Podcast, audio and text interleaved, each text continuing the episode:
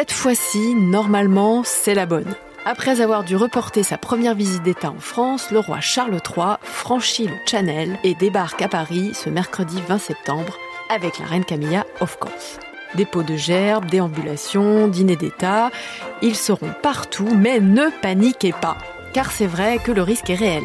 Pas énorme, mais il existe.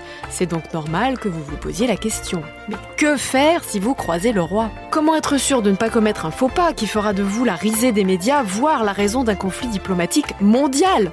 Je suis Magali Rangin, chef du service People de BFMTV.com et vous écoutez le podcast royal, le podcast des têtes couronnées.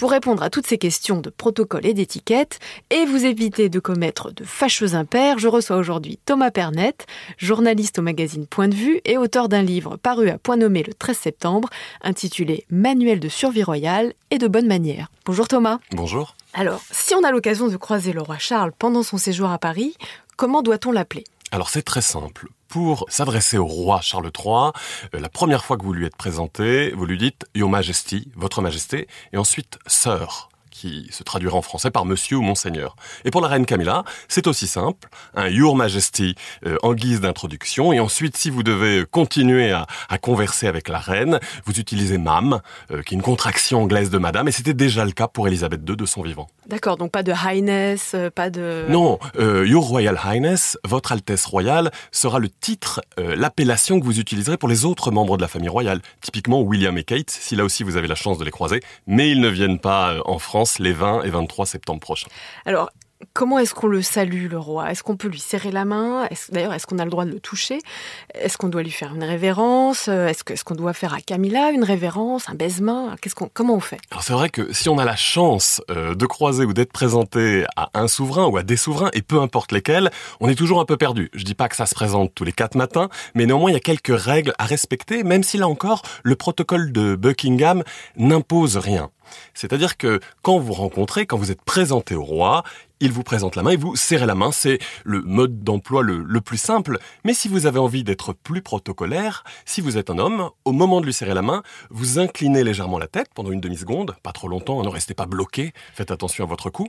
Pour ce qui est de la reine, c'est la même chose, elle, vous, elle vous présente sa main, vous serrez sa main, et si vous avez envie, vous faites la révérence. Et là, les choses se compliquent, parce que la révérence, c'est pas si simple. En fait, euh, dans le monde royal, il y a deux types de révérence. Il y a la grande révérence, qui en fait est une plongée euh, très spectaculaire très acrobatique entre vous et moi, je vous la déconseille. À part si vous êtes euh, une cantatrice à l'opéra, plus personne ne fait vraiment la grande révérence. Le mieux, c'est de faire la petite révérence. À ce moment-là, là aussi, c'est peut-être un peu technique pour les auditeurs, mais c'est intéressant. Euh, votre jambe droite glisse légèrement euh, derrière votre jambe gauche. Vous restez le buste bien droit et tandis que vous tenez toujours la main de la reine, sans l'embarquer avec vous, attention à ne pas tomber, vous glissez légèrement et vous remontez. C'est plus un geste.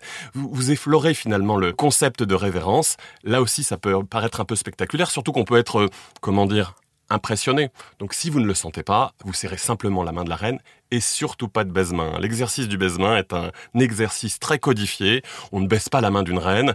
En plus, euh, c'est assez compliqué à faire et, et vous risqueriez un peu de ridicule, je l'avoue. Alors, est-ce qu'on peut, euh, est-ce peut lui poser des questions? Est-ce qu'on peut euh, l'interpeller? Surtout pas, malheureuse. On ne pose pas de questions au roi ou à la reine. Euh, on ne pose pas de questions aux membres de la famille royale. On répond à leurs questions, tout au plus, mais jamais on ne s'inquiète même de leur santé. c'est assez discourtois. Vous savez, les Windsor, ils sont doués dans un exercice, c'est ce qu'on appelle le small talk, c'est-à-dire parler pour ne rien dire. Donc, très souvent, même la plupart du temps, quand vous êtes à la table d'un souverain ou quand vous lui êtes présenté dans un cadre officiel, euh, il a des informations sur vous. Vous savez, il y a, y, a, y a, des conseillers, même à une garden party, qui remplissent une petite fiche avec votre nom, votre identité, voire même une ou deux de vos passions, et c'est à lui de vous poser les questions. Vous contenter, vous, de votre côté, euh, d'y répondre. Donc alors, par exemple, si c'est par le plus grand des hasards, on se retrouve assis à côté de lui, ce qui paraît quand même assez peu probable. Et pourquoi pas? Un dîner d'État, au dîner d'État qui, doit se tenir, euh, on, lui parle de quoi?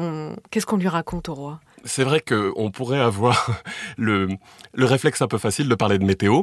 Sachez déjà que dans un dîner d'État, normalement, et là aussi peut-être que les règles vont un peu s'assouplir, parce que malgré tout, Charles III est quand même beaucoup, beaucoup plus moderne que sa mère, euh, le roi vous adresse la parole selon les plats qui sont servis. C'est-à-dire qu'un dîner d'État, euh, le roi parle au premier plat servi à la personne située à droite de lui.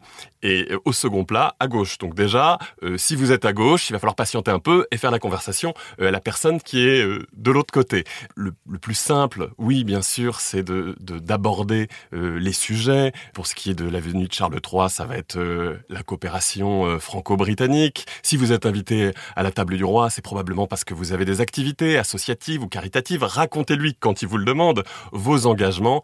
Bien sûr, évitez les sujets qui fâchent je me verrais mal parler de Diana, par exemple, à la table du roi euh, en sa présence. Ça serait assez malvenu là aussi. Ou de Meghan et Harry, par exemple. Ou de Meghan et Harry. En fait, on, ne peut pas parler de, tous les membres de la famille royale avec tous les membres de la famille royale. Un petit conseil également, évitez l'humour.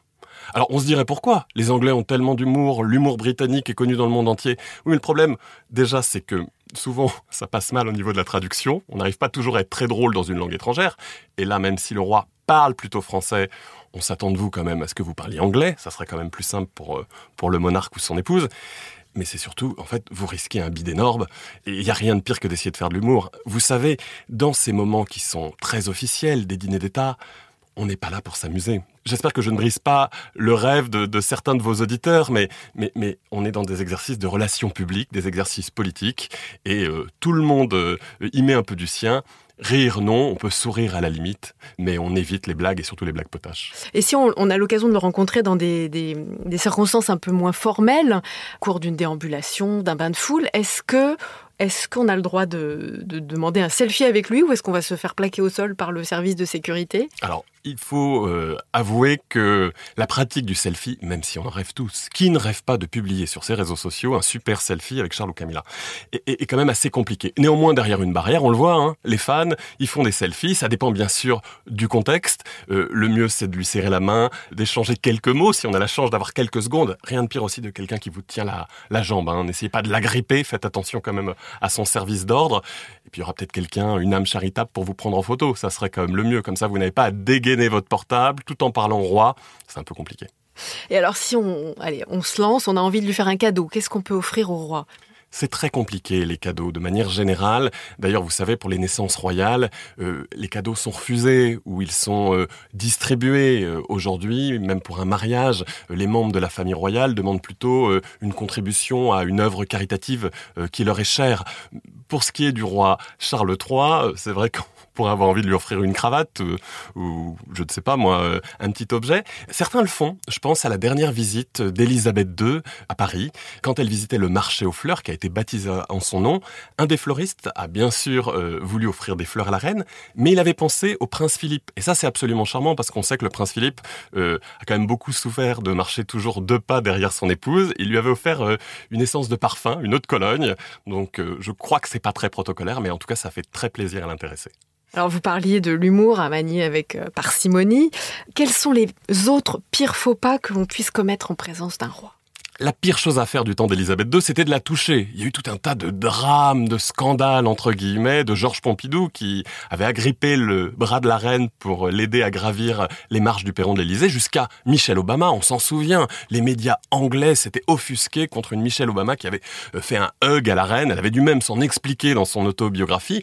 Je crois que le, le roi Charles III je sais pas s'il est plus tactile, mais aujourd'hui, euh, on n'est pas dans cette même sacralisation du corps du roi, donc on évite de se jeter à son cou, mais néanmoins, une franche euh, poignée de main ou même un geste, allez, affectueux euh, pourrait faire plaisir, je ne sais pas, mais ne serait pas en tout cas critiqué de la même manière, parce que c'est aussi un autre style, Charles III, une autre manière de faire, de, penser euh, la monarchie. Et puis le temps a évolué, peut-être que la personne royale aujourd'hui est beaucoup plus accessible, et c'est ça qu'ils cherchent eux aussi, à être plus accessible pour durer et pour continuer à nous faire rêver. Très bien, merci beaucoup Thomas, je crois que nous voilà armés euh, pour rencontrer le roi. J'en suis persuadé, merci à vous. Et merci à vous d'avoir écouté ce nouvel épisode du podcast Royal. Si cet épisode vous a plu, n'hésitez pas à le commenter, à nous laisser une note et à vous abonner. À bientôt!